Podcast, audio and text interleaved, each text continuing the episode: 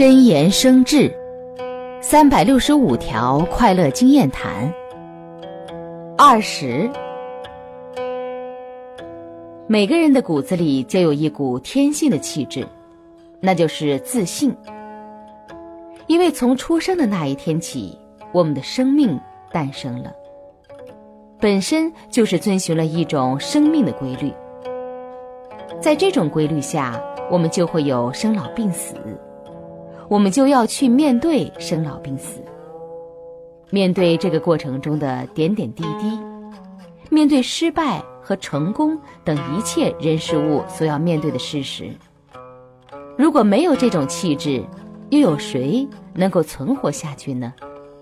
又有谁能回避这种生命的规律呢？